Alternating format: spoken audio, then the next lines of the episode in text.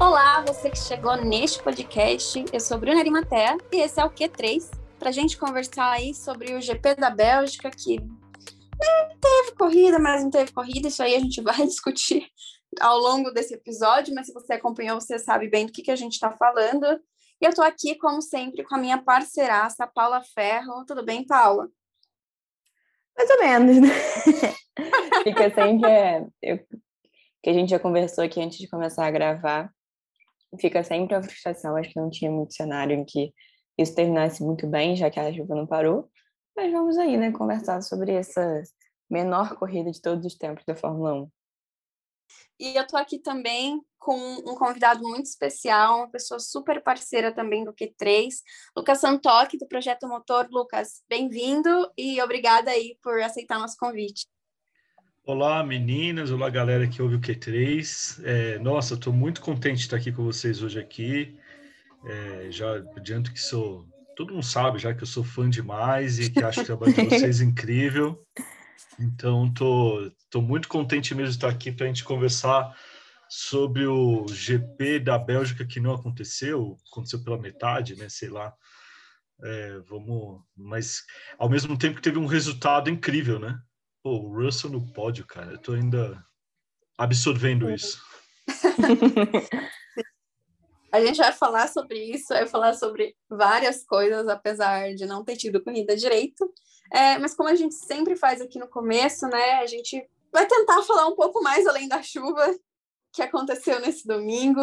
É uma corrida que basicamente não aconteceu, né? Como os meninos aí já falaram, a gente teve vários atrasos, a corrida estava marcada para começar inicialmente às 10, né, na programação da Fórmula 1, e a gente teve uma largada sob safety car às 13 e 17, duas voltinhas completadas ali para obedecer o regulamento e poder atribuir metade dos pontos para os pilotos, que foi o que aconteceu, né? Então, se você não viu a classificação do top 10 no final da corrida de duas voltas em Spa-Francorchamps, foi Max Verstappen, George Russell e Lewis Hamilton no pódio, né? Primeiro pódio do Russell aí, segundo final de semana, segunda corrida, né? Seguida pontuando com a Williams. Depois a gente teve Daniel Ricciardo, Sebastian Vettel, Pierre Gasly, Esteban Ocon, Charles Leclerc, Nicolas Latifi e Carlos Sainz, completando o top 10.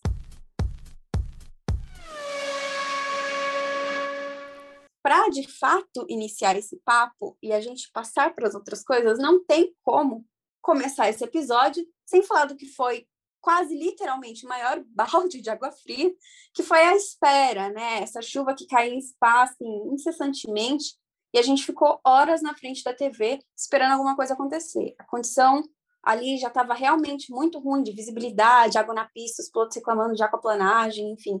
É, uma volta de apresentação e aí já veio a bandeira vermelha e muita gente reclamou inclusive, dessa pontuação pela metade, né? Porque isso é uma coisa que está no regulamento, mas as pessoas queriam ver de fato alguma coisa ou não ver nada.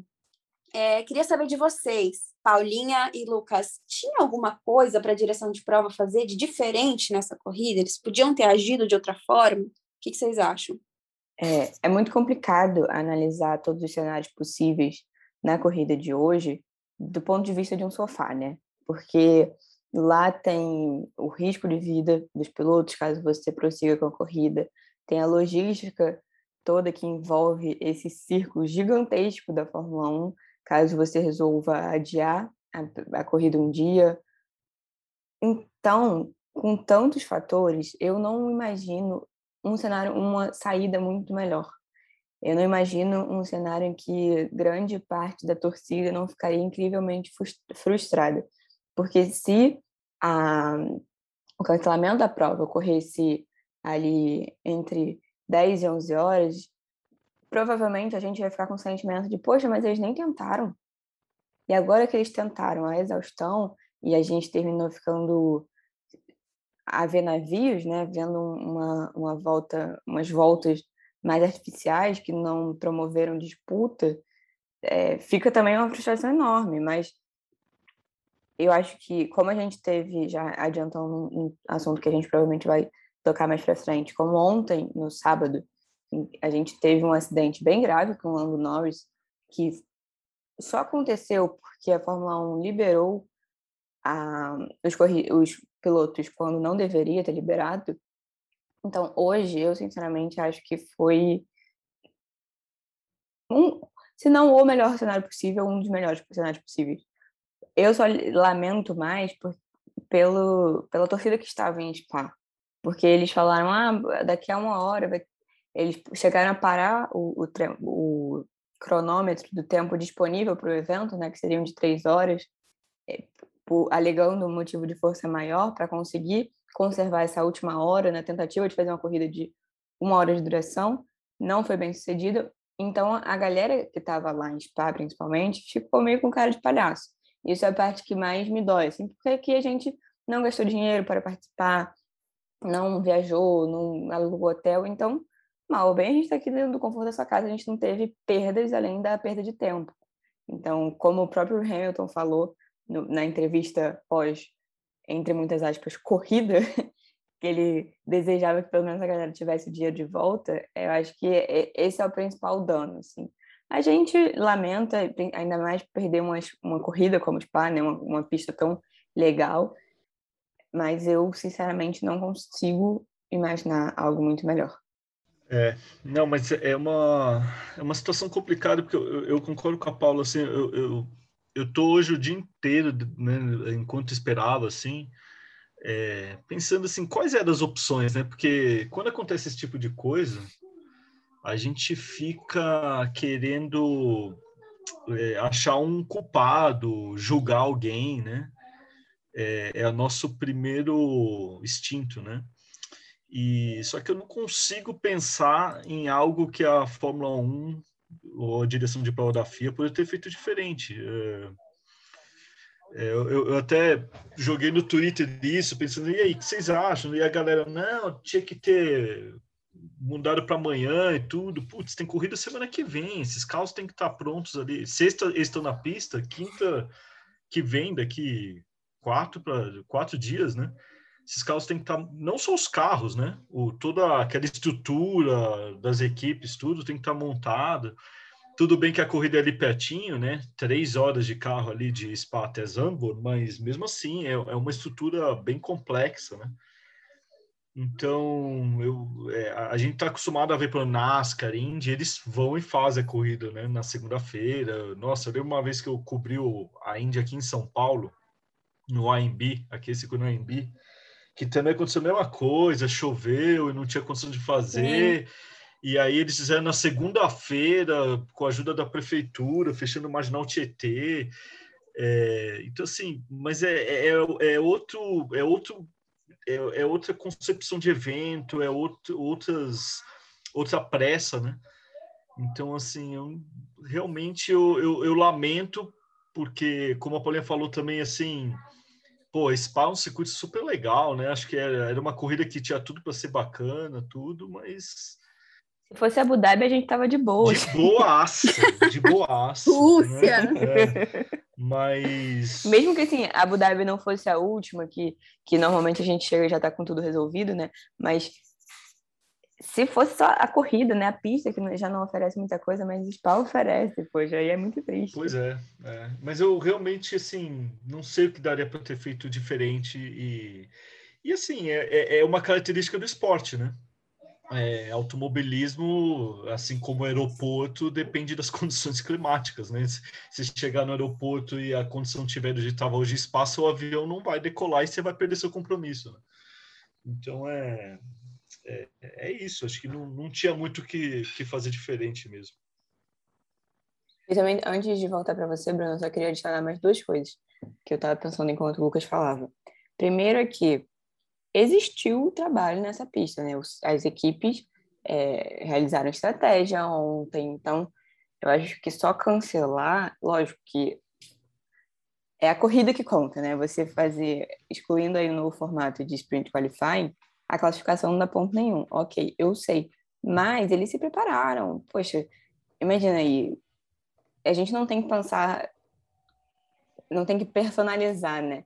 Mas olhando pelo, pelo da, da Williams, que teve seu primeiro pódio aí, eles fizeram uma estratégia diferente de todo mundo, eles conseguiram fazer um trabalho melhor aí numa situação muito adversa. Então, você só chegar a cancelar. E outro ponto que, que eu estava pensando era o seguinte: se eles cancelam e, e dão por cancelado logo ali umas 10, 11 horas, e depois, como existiram alguns momentos em que a chuva podia diminuir ou podia até mesmo parar, só que acabou não parando, se tivesse parado e você já deu a corrida por cancelada, as pessoas já foram embora, você fica também com, de novo falando a expressão, com cara de palhaço ali, sem, sem ter o que fazer, de mãos atadas.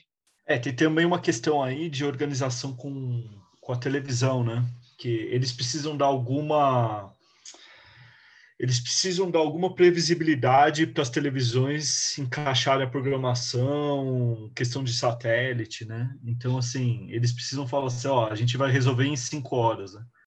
É, não, concordo com vocês. Eu acho que, que a, a, questão, às vezes, é um pouco mais profunda do que a gente vê a, a priori, né? Porque é, toda a questão... Acho que uma coisa legal destacada, a questão logística, é, como você falou, Lucas, não é só você ir de uma cidade para outra, né? Você tem todo o trabalho de desmontagem que vai ser adiado, e é um trabalho considerável, assim, e aí você tem todo o trabalho de montagem de novo. Então, é, é um tempo muito curto, pensando que são pessoas trabalhando Exato. duas corridas seguidas já não é fácil, né? Imagina você colocar duas corridas seguidas nessas condições, assim, você tem que pensar que também são pessoas trabalhando, então é, é realmente uma coisa que a Fórmula 1 evita ao máximo porque é muito complicado, né? E aí tem essa, toda essa logística comercial das diferentes emissoras que fazem isso, e do espaço, e se joga para amanhã, vai transmitir, o espaço, a TV tem esse espaço, né? Então é mexe com muito mais coisas do que aparentemente a gente vê, né?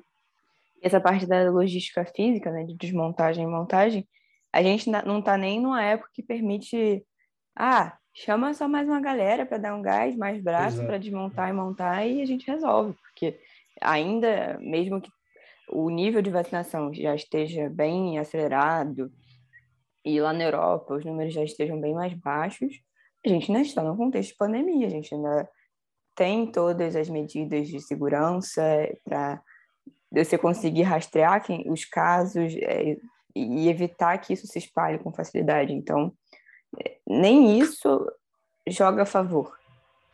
E, e convenhamos, Sim. né? Sim. Eu acho assim, isso está tudo também servindo de desculpa agora, mas se tivesse um mês para a próxima corrida e a gente não tivesse na pandemia, eu também acho que a Fórmula 1 não ia fazer de segunda-feira, porque eles são meio rígidos com essas coisas de evento.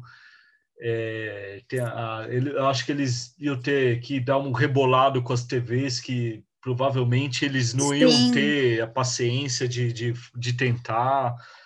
É, então, acho assim, é, e, outra coisa, tem a questão, eu, é, tem que ver como é que é a legislação, por exemplo, porque assim, cada país tem a sua legislação de consumo, né, de consumidor, né? A questão até do ingresso, então, por exemplo, se eles é, não realizam as voltas hoje e deixam para segunda, ou simplesmente não fazem o GP, eu não sei se abriria ali um, algum espaço jurídico para mais processos. Acho que tudo isso é colocado assim na, no, na, no planejamento ali da decisão que eles vão tomar antes, mais do que o que rola mesmo na pista, do que a parte esportiva.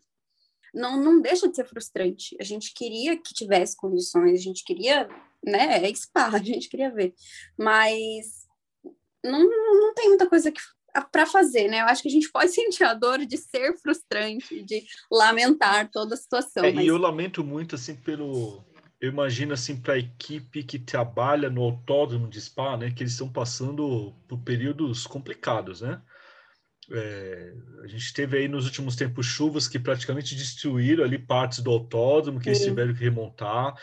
É, teve o recém-assassinato da administradora do circuito, né? Então, assim, é, eu imagino assim, que esses caras que trabalharam é, arduamente para colocar esse evento de pé, assim, para eles também deve ser muito frustrante, né? Depois de tudo que aconteceu nos últimos meses.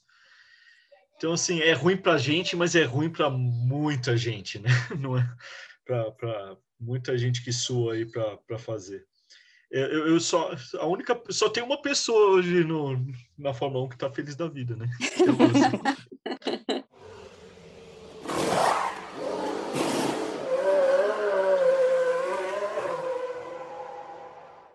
E aí, né, tendo a chuva como primeiro ponto de discussão, Nessa volta da, da Fórmula 1, segundo semestre, um dos maiores impactos dessa corrida mesmo acontece ali na, na briga pelo título, né?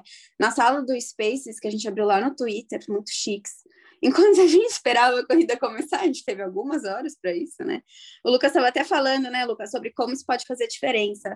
Eu queria te pedir para você continuar seu raciocínio aqui, né? Como, como que isso pode refletir, então, aí na, na briga pelo campeonato de pilotos e a Paulinha completa depois? É, eu, é aquela coisa, né? O, o grande pacote do momento, né? Eu sempre gosto de usar pacote, porque senão parece que eu estou afirmando que tal carro é melhor, que tal piloto é melhor, mas então, o pacote Red Bull Verstappen é o pacote do ano, eu diria, né? Que é o que tem tirado o melhor desempenho no geral, né? E ele perdeu a liderança do campeonato por dois, duas provas em que aconteceram algo fora do, do controle dele, né? É, é, tudo bem, Silverstone entre aspas, fora do controle dele, mas assim, ele é, abandonou duas corridas, né? E então assim, ele vinha muito forte. Aí de repente, assim, uma coisa que ele poderia ter vencido e, e tirado ali sete pontos para o Hamilton, ele tira menos, né? Você tira já uma corrida da frente. É, essa semana também você teve o cancelamento de uma das etapas. Então, o, o calendário que ia ter 23 corridas, tem 22, agora tem é, 21 e meia, né? Podemos dizer, né? Então, assim, e, e, e, uma das provas que vai entrar, né, que ainda não está oficializado, mas que estão falando bastante que vai ser no Catar, é uma pista que a Fórmula 1 nunca andou, a gente não sabe direito o que esperar.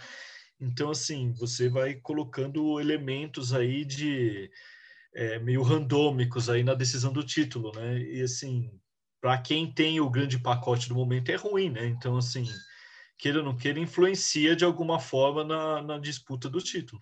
É sempre muito delicado a gente falar dessas situações, assim como a gente discutiu no episódio sobre sprint qualifying, se os três pontinhos, os seis pontinhos que são distribuídos entre os três primeiros da corrida classificatória poderiam é, decidir um campeonato ou não, se isso seria bom ou não fazer nessa temporada de teste. E aí a gente, como o Lucas falou, se deparou com outros fatores, né? Mas o que me tranquiliza é quando esses fatores são postos para todos igualmente. E aí você vai falar, mas Paula, só o Verstappen que saiu nas últimas duas corridas. Ok, mas ele, ele fez uma, na Inglaterra, ele fez uma dividida com Hamilton em que os dois poderiam ter se dado mal. Então, assim, por uma má sorte ali, ele teve, encontrou consequências tão drásticas quanto foi, foi aquela batida que ele teve. Depois, na, na Hungria, não foi só ele prejudicado pelo Bottas, foi uma galera, e, e pelo Stroll também. Então, mesmo quando não é uma, uma situação geral, como foi a chuva hoje, é uma coisa que não é exclusiva. Então, me, não me bota ainda num lugar de injustiça. Eu acho que é um campeonato maluco. São corridas que estão sendo mais competitivas, são situações inimagináveis, mas que se apresentam para todos. E, e parte do jogo da Fórmula 1 é também saber reagir a isso, saber lidar com a adversidade, saber mudar estratégia em cima da hora. Lógico, muitas vezes não é o cenário ideal. A gente prefere correr em, em ter corridas de verdade, não ter essas voltas né, forçadas para dizer que houve uma corrida. Mas às vezes é necessário. Lógico que eu não estou defendendo que seja toda corrida assim, mas infelizmente às vezes é necessário. Não, perfeito, Paulo. E, e eu concordo muito com o que você falou. É, mas só para agora justificar o que, eu, o que eu coloquei, é que assim, eu, não, eu não falei que assim, é uma, é, que está acontecendo alguma injustiça, tá? Sim, é, sim, não, é, não, não tô falando. É, não, não, mas eu, mas eu concordo, eu, eu super concordo com você. É que o, que o que eu quis colocar é que assim, é que existe uma influência na, na disputa do título, né? É, essa influência não necessariamente é injusta, é, é o que você falou, é para todo mundo, né? E isso, acho que o seu, o seu, a sua linha de raciocínio é perfeita. Mas é, é, é, queira ou não queira, eu acho que para o Verstappen pode ser um pouco frustrante se você pensar assim que a, três etapas, né? Ele estava quase entrando no modo administração de campeonato e aí ele, aban é, é, ele abandona duas provas em acidentes, né? Ou seja, não é que ele perdeu para o rival, vamos dizer assim, desempenho, mas também Silverstone foi uma decisão, ele entrou na curva com Hamilton, né? A outra talvez uhum. um pouco menos. É, agora, e hoje algo totalmente fora do controle de todo mundo que ele marcou metade dos pontos que, ter, que ele poderia ter marcado, né? Então, assim, é, eu concordo com você. Não existe injustiça e é um campeonato maluco desde a primeira prova, né? Mas é, mas é que são coisas que vão influenciando e aí no final do ano a gente pode vir a, a, a lembrar, né? Tem o caso do, né, o famoso caso do, da temporada de 84, né, que teve aquela o GP de Mônaco lá, do Senna com a Toleman, em que a corrida é interrompida, o Prost marca metade dos pontos, né? na época era no, eram nove pontos para o vencedor, ele marca quatro e meio, e no final do ano ele perdeu o título para o Lauda por meio ponto. Né? Então, assim, é, é, daquelas coisas que a gente vai lembrar e pensar no final do ano. Né? Sim, sim. Eu acho que e joga um, um, temperinho assim, né? Porque eu acho que, obviamente, os pilotos pensam nisso como um fator que pode influenciar. Então, se você não tem todos os pontos agora, por exemplo, o Verstappen, que não conseguiu todos os pontos que ele poderia ter conseguido na corrida, claro que se houvesse corrida de fato, a gente não tem como garantir que ele fosse o vencedor, né? Exato. Mas é, entrando no fato de que ele sabe que ele teve aí uma redução de pontos, né? por mais que tenha sido de todo mundo, você pensa que com, do, com dois abandonos nas últimas duas corridas, qual vai ser a postura dele para a próxima corrida, né? Ele não está em posição de perder mais pontos, ele não está em condição de, de, sei lá, se envolver num acidente ou qualquer coisa do tipo, né? Eu acho que também fica, eu acho que na Red Bull, né, e também na cabeça dos pilotos que é, agora mais do que nunca eles precisam avaliar toda e qualquer chance de ponto, né? Acho que a gente pode ver aí aquela coisa da volta mais rápida ainda mais, mesmo que seja trocar pneu no finalzinho da corrida para tentar garantir uma volta mais rápida, né? Porque todos os pontinhos, e aí a gente ainda tem a sprint em Monza e Interlagos, né? Vai fazer diferença num campeonato que está sendo decidido basicamente ponto por ponto, né? É a famosa gordurinha. é a, famosa gordurinha da Paula nesse podcast. E aí, é, gente, eu, eu quero colocar na roda também o Mundial de Construtores, né? Porque afeta, claro, o Mundial por consequência. E em um domingo em que, especialmente para a Red Bull e para a Mercedes, nem Bottas nem Pérez pontuam, né? Então, aqu aquela coisa que a gente estava falando de. É, até na semana passada, né, Paulinha? Do, sim, companheiro de equipe e tal, por mais que a situação tenha sido adversa. É, eu queria saber de você como que começa, né? Essa perna da temporada nessa situação para Mercedes e Red Bull em relação a, a pontos e campeonato mesmo. Eu acho engraçado que a gente citou no último episódio de, às vezes, como eles são parecidos no desempenho, né? Muitas vezes os dois não pontuam juntos. Dá quase um equilíbrio aí. Mas é, é engraçado, porque o Bottas hoje estava respondendo pelo erro da Hungria ainda. Ele já não fez uma boa classificação no sábado da Bélgica terminou em oitavo, mas aí como ele tinha a punição das cinco posições de grid que ele recebeu após a lambança que ele gerou na Hungria, ele já cai.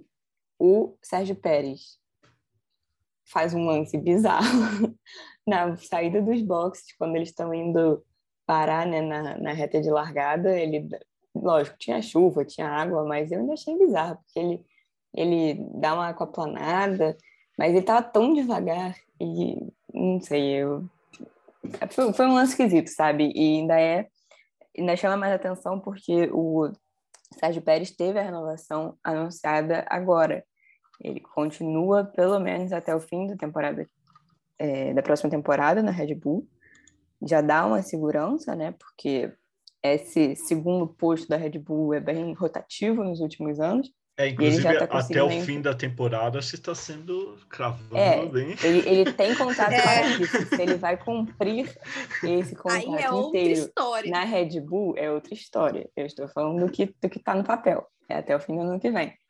É, mas então, é, eu achei o lance muito esquisito. Pareceu um pouco o Ocon, que a gente também já citou aqui, que quando renovou com a Alpine deu uma, uma relaxada e, e não foi mais tão bem. Eu acredito que para os próximos GPs, a gente, eles não podem nem um pouco se dar o luxo de, de no, no caso Bottas, repetir o que aconteceu na Hungria e no caso do Pérez de dar uma vacilada como essa, porque eles realmente vão ser muito importantes para construtores e para os companheiros de equipes. Tanto que mesmo não pontuando, o Lando Norris continua em terceiro no campeonato. Como nenhum dos três pontuaram nessa corrida, eles é, continuam fora desse terceiro lugar, que é quase obrigação de ser de um dos dois. Eu acho que o bom Pérez vai contratinho tudo, eles, mas ele sabe que é como a, a Paula falou, acho que ele sabe que tem que entregar resultado, né? E quando eu digo entregar, eu bato muito na tecla que assim não é só ponto no campeonato de construtores. Lógico, é importante para a Red Bull, mas ele precisa estar tá ali na frente para estar tá embolando a estratégia, para estar tá ajudando o Verstappen a brigar com as Mercedes, né? E o Bottas, teoricamente, né? É, o, o Toto Wolff falou que já resolveu, né? Então, assim, teoricamente, o que ele fizer agora é, não adianta mais, né? Ou para o bem ou para o mal, né? Então é mais porque teoricamente já está definido, né? Mas pode definir às vezes é naquilo de deixar o cara ainda com a moral para às vezes se ele perder o emprego, o que é, não sei, acho que esquentou um pouco essa informação aí durante o domingo. É, pelo menos para Mercedes ajudar ele a achar um outro emprego, para é, o Wolf ali mexer uns pauzinhos para colocar ele em outra equipe, né? Lembrando que a, a, a, relação do Bottas com o Wolf precede Mercedes, né? O Toto Wolff era, era empresário do, do Bottas, né? E tanto, uhum. tanto, que o Bottas ele estreia na Williams porque o Wolf era sócio da Williams né, na época. Então é, ele tem, tem que entregar resultado e ajudar também nessa, nessa briga aí, né? Mas, mas, mas tá difícil para esses caras, né? Tá temporadazinha complicada para eles, assim. Tá abaixo do que normalmente eles entregam é uma questão bastante complicada, né, que a gente está vendo particularmente nesse ano, principalmente porque para começo de conversa a gente tem dois segundos pilotos ativos, né, uma coisa que a Red Bull teve um pouco de dificuldade nos últimos anos. Então ela quer se aproveitar disso e quer usar, né? Então é, tudo bem que hoje depois que acabou e a gente sabe como acabou, não faria diferença, mas é, é, fica sempre um sentimento ruim, né? Quando você tem um piloto abrindo assim é, a volta de aquecimento no muro, porque é menos uma pessoa ali para te ajudar no bolo. É, por mais que o, o Pérez estivesse um pouquinho mais para trás. Mas eu, eu acredito que eles vão ser sim cobrados, né? Mais agora na segunda metade do campeonato, justamente por isso que a gente está conversando aqui de, de ser uma segunda metade onde a gente já tem menos uma corrida que a gente estava previsto, onde a gente já teve hoje na Bélgica, né? Metade desses pontos. Então a Red Bull vai precisar muito do Pérez lá na frente, né? Aproveitar de repente que o Bottas não tá ali tanto. Acho que esse é um dos anos em que o Bottas, em que o Bottas está tá ajudando um pouco menos, né? O Hamilton.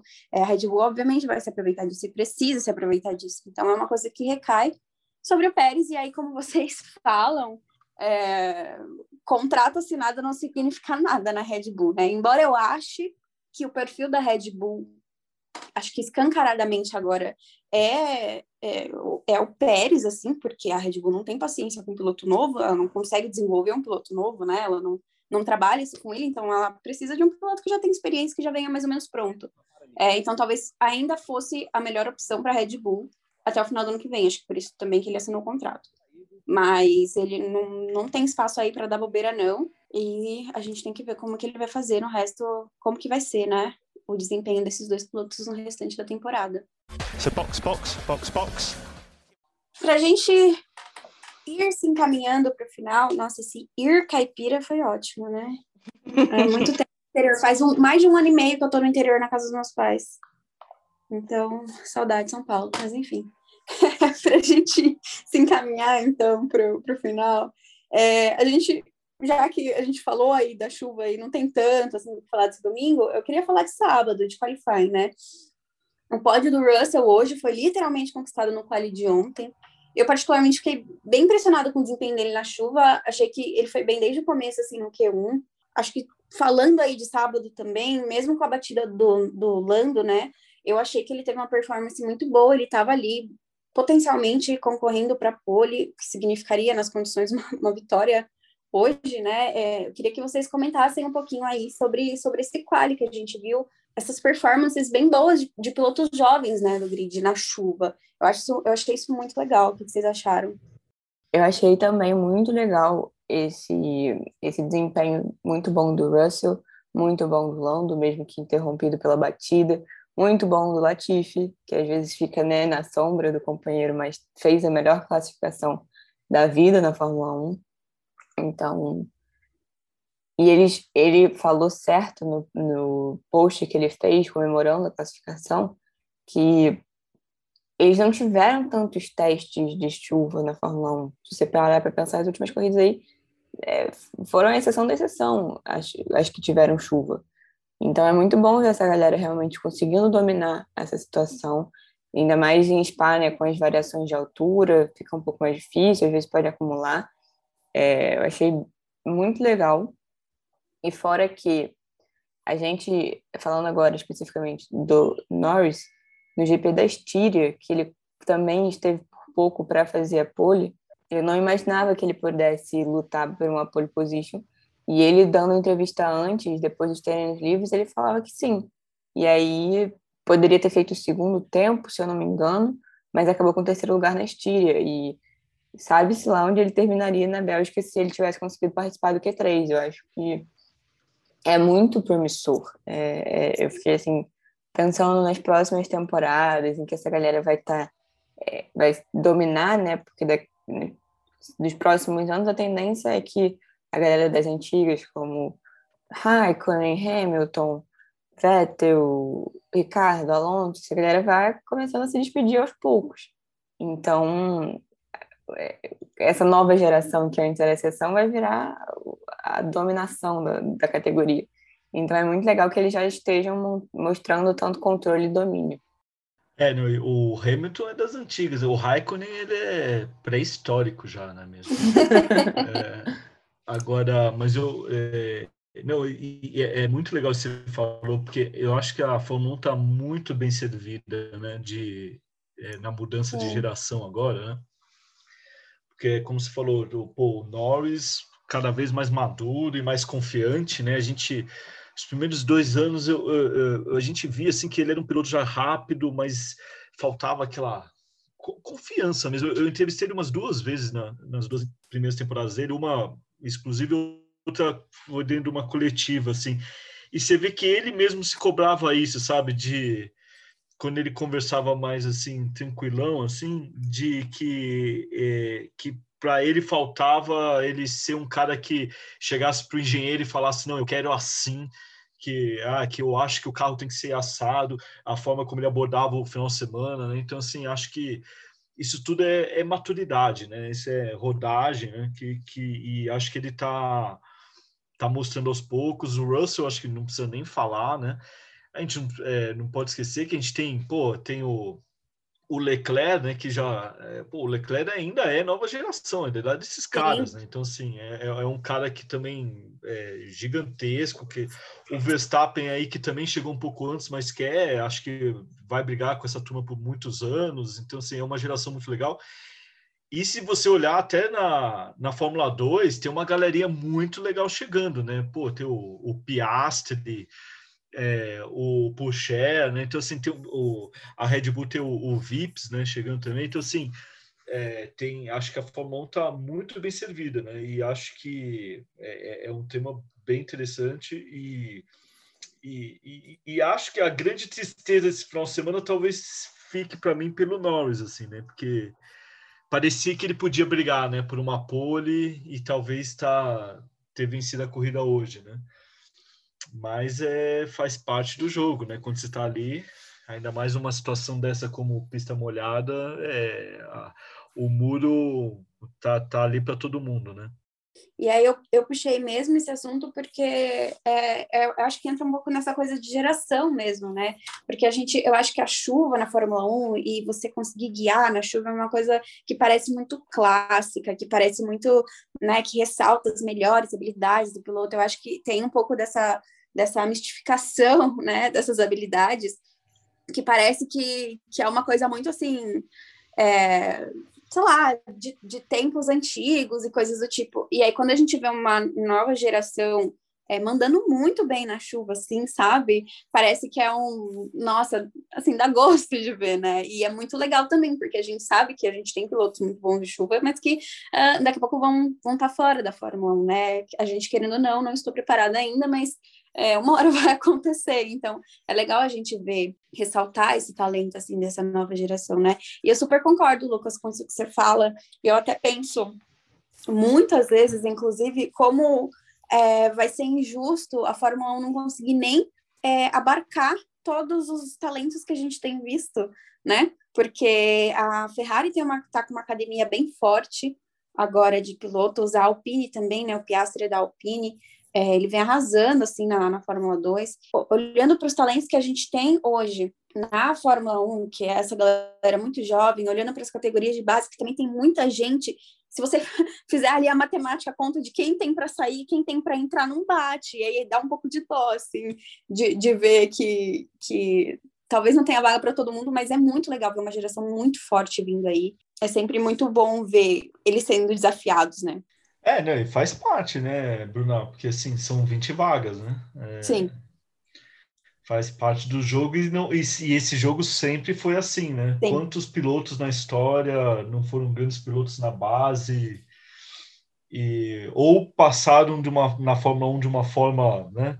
meteórica assim, né? Que a gente nem lembra mais os caras ou nem tiveram uma chance. É, eu vejo às vezes o pessoal falando, poxa, tinha que ter mais equipe para poder esses caras ter chance, mas também não adianta ter mais uma equipe que estilo HRT, né? Que Sim, vai é, ser Rússia, que é que aí o cara tem lá a chance na Fórmula 1, mas a gente nem vê o que ele pode fazer, né? Tá, tá, porque ele tá andando três segundos atrás do, do penúltimo, né? Então, assim, é, faz parte do jogo. E, e, isso tem em todos os esportes, né? Eu vejo o pessoal falando muito, mas é, quantos grandes jogadores, o, sei lá, o Atlético de Eute não deve ter tido e que não tiveram chance no Real Madrid, né? Então, assim, é é, o esporte é assim, você tem que estar no lugar certo, na hora certa, no momento certo, com o companheiro certo, com o engenheiro certo. Né? As coisas têm que se encaixar. E aí, para a gente realmente encerrar, é, uma coisa que é tradição aqui no Q3 é a gente tem um piloto do dia. Tem como votar no piloto do dia, né? Bem, bem freestyle, Paulinha. Tem alguém que. Esse prêmio cabe neste episódio, Paulinha? Tem alguém que possa ser indicado? Cabe, cabe. Se vocês não acharem que cabe, vocês que discordem na casa de vocês. Porque eu queria mudar até o nome do prêmio para Ser Humano do fim de semana, que foi Sebastian Vettel. Sim. Que esse cara precisa, quando ele se aposentar, esse dia ainda demora, mas quando ele se aposentar, que ele vire comandante de alguma coisa dentro da Fórmula 1, seja diretor de prova, seja sei lá o quê, não, não sei, porque queria um cargo especialmente para ele. Porque o amadurecimento que ele teve ao longo de todos esses anos, você vê que ele não bota os pés pelas mãos, ele sempre pensa no, no que é melhor para o geral, não só para ele, ele não é uma pessoa umbiguista, ele pensa realmente no bem da categoria, no bem dos outros pilotos, se, se preocupa com o bem-estar dos outros pilotos, e tudo isso está representado depois da batida do, do Norris no, na aproximadinha que ele dá para ver se ele está tudo bem. E do, lógico que isso é complementado pelo rádio, que assim que o mecânico do Vettel an, anuncia que o Norris bateu e que é bandeira vermelha e que ele tem que diminuir a velocidade, o, o Vettel, que já tinha pedido bandeira vermelha, fica pé da vida, com toda razão, assim como todos nós ficamos, de, nossa, eu tinha avisado, eu falei, por que não fizeram isso antes? E aí ele se preocupa, quer saber se o, o Lando tá bem, e aí vai lá, para o carro do lado e faz o sinal de, de joinha, né, para ver se o, o, Lando responde, o Lando responde, aí ele se certifica que tá tudo certo, passa também o recado para a equipe e, consequentemente, para a gente de casa, né, que a, a imagem ainda estava muito do alto, Ainda eu estava muito insegura na, na hora, estava bem com medo, e foi isso que me deu segurança. Então, a presença de Sebastian Vettel para quem está em casa, para a categoria, para os outros pilotos, é muito bom. Sim, é um cara que faz bem, e faz bem para o meio ambiente também, vale ressaltar. Literalmente. Literalmente, isso aí. Nossa, perfeito, Paulinha. É, é, não, acho que o seu destaque é super bem dado. É, teria o, numa corrida dessa, muita gente colocaria o Mailanda, né, do safety car, mas nem, nem ele andou é. direito. É. Nem ele andou direito, né? Porque nem o safety car andou direito hoje, né? É, então eu, é, eu vou dar meu destaque, apesar de com grande apoio ao destaque dado pela Paula, mas eu vou dar meu destaque para o Russell, né? Que acho que foi buscar também um, super vale um segundo lugar no grid incrível, né? E a gente tem que lembrar, né, que assim é, foi buscado mesmo, né? Não foi aquela coisa só de ah, na, é que na hora que ele estava na pista, não. O Hamilton fez a volta depois dele, né? Então assim, é, ele realmente um desempenho incrível. Acho que foi o foi um grande final de semana, um grande sábado dele, né, que rendeu aí o, o, o resultado no final, né? E só vou deixar dois destaquinhos, né, que eu acho que vale a pena só para não passar em branco, né, que o, o com a história das punições do Bottas e o Pérez ter batido, né, o, o Latifi acabou marcando ponto também, então seja Sim, mais um exatamente. double points para Williams, né, mais, mais uma vez a Williams com os dois carros nos pontos, né, e para o infame dado histórico de que daqui 10 anos, quando nós olharmos os registros históricos, nós vamos ver que a melhor volta do GP da Bélgica de 2021 foi de Nikita Mazepin. Infelizmente. E, e, não, não foi respondida a sua dúvida, né, né Lucas? Você estava procurando no, no regulamento sobre o que fazer com o ponto da volta mais rápida se ele tivesse nos 10 primeiros. Cara, eu não achei em lugar nenhum e, e, eu achei engraçado, teve uma hora na transmissão que o Brandon, né, que faz a transmissão da Sky Sports, também perguntou e eu vi que os caras ficaram perdidaços, eu falei, ufa, não sou só eu, então... Né? é, mas eu acho que ia ser um, um problemaço, né, porque o Brandon ainda colocou assim, além de tudo, ia ser também dado só meio ponto ou um ponto inteiro, é, acho que o é, regulamento é, então... não está prevendo isso.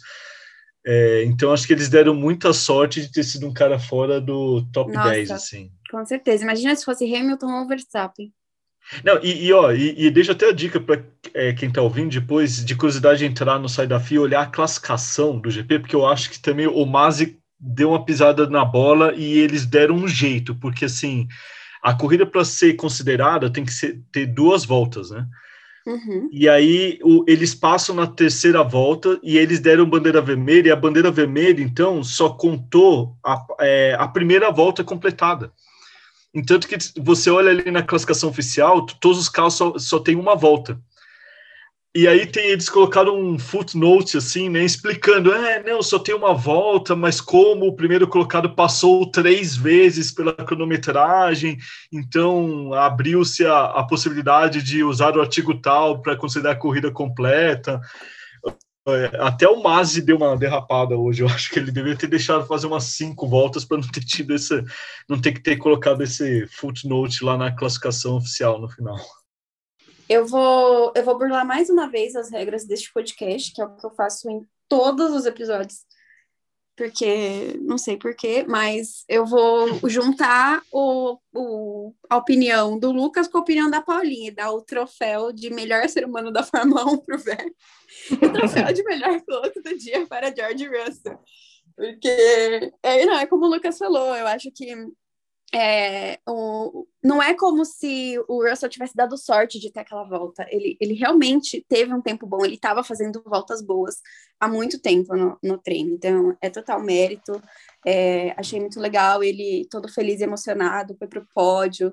É, então, é isso. E, e Sebastian Vettel, a essa altura do campeonato, eu não sei mais o que falar porque é um ser humano extremamente necessário. Eu acho muito legal ele ter realmente ter aberto o posicionamento dele, realmente ter aberto esse apoio ao Hamilton até, né? É, eu acho que parte dessa grande desse relacionamento dos dois, né, tem, ter sido tão legal assim na mídia nos últimos anos é porque eu acho que o Hamilton também é, vê de alguma forma que tem algum apoio, né? Porque o, Vettel deixa isso bem claro e eu acho que a, o inverso também acontece, né? Eu acho que o Vettel também é muito influenciado pela postura do Hamilton para ser uma pessoa assim que, que, traz esse posicionamento on record, né, no, na mídia assim.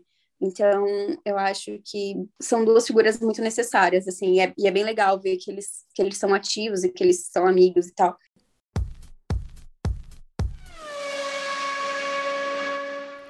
Mais uma vez, eu agradeço vocês que estavam aqui com a gente, ouvindo esse podcast, também que estavam lá nos Spaces, no Twitter. A gente abriu meio de última hora, mas foi super legal. A gente pode até pensar em fazer mais vezes, se vocês toparem e vocês gostarem do formato. A gente por aqui nem teve tanta coisa assim para falar de corrida por si só, mas também não foi nossa culpa, né, gente? Então, eu agradeço vocês. É, Lucas, muito, muito obrigado por estar aqui com a gente, por participar, topar o convite, enfim, enriquecer esse episódio é, com seus pitacos. É, deixa o seu recado final, apresenta aí o projeto motor, deixa as redes sociais. Bom, primeiro que eu que agradeço por participar. Putz, eu já falei no começo, falo de novo, sou fã demais, acho o trabalho de vocês muito legal. É, tanto que eu é, tenho orgulho de dizer que tanto a Bruna quanto a Paula já participaram lá do, do projeto Motor. Acho que a Bruna até acho que foi antes, um pouquinho antes, antes de lançar o Q3. Né? É, é. Acho que foram algum, mas foi coisa de semanas, né? Que, é, a gente fez aquelas lançarem. entrevistas com os pilotos da Fórmula 2, né?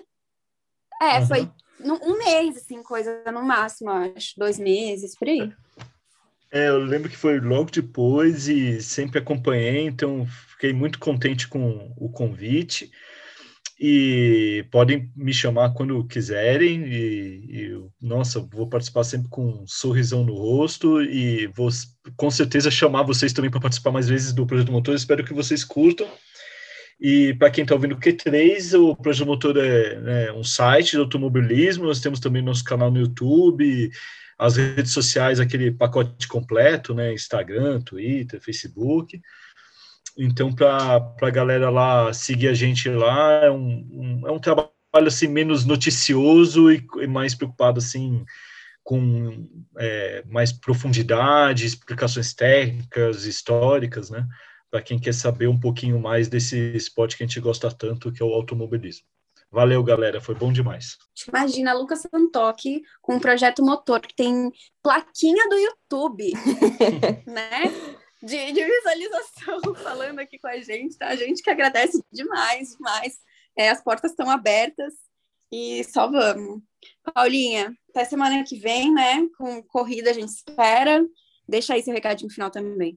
Antes de me despedir, também queria agradecer ao Lucas Primeiro porque eu já participei do Projeto Motor, foi muito legal, junto com ele, com a Bia Rosenburg e com a Giovanna Conte. Confiram lá depois. E de todo o apoio que a gente recebeu também, de retweet, de indicação na internet, dele para, a gente, né? Então, obrigada, Lucas, mais uma vez. Foi muito legal o episódio, mesmo que teria sido muito mais legal a gente poder discutir uma corrida de verdade, mas haverá outras oportunidades. Então, isso que me deixa mais tranquila. E aí, para quem nos acompanhou até aqui também, muito obrigada. Nos vemos na próxima corrida. Espero que com algo mais animado para a gente conversar. O Twitter da Paulinha é arroba, underline, Paula Ferro, underline tá bom? Eu, eu fiz a entonação da Paulinha, é muito típico, característico. É aquela, aquela pessoa que quando, quando apresenta o episódio não se apresenta, que quando se despede do, do episódio não, não deixa o Twitter dela. Tudo bem, amiga. Eu, desculpa, tá? Eu tô no arroba arimateab, underline, arimatea com TH, né? E o Q3 também tá no Twitter, no arroba Q3pod. Você pode seguir lá e ver o que a gente tá postando. Os links estão sempre por lá. Também tem lá as orientações de como você coloca o Q3 na sua Alexa para receber as pílulas diárias. Então, segue a gente lá nos agregadores de podcast também, como Q3 Podcast. A gente sempre tá soltando conteúdo por lá tá bom? Então a gente fica por aqui. Semana que vem tem corrida, então semana que vem tem Q3. Um abraço para todo mundo e a gente se vê. Ou se escuta, né? Melhor. A gente se escuta.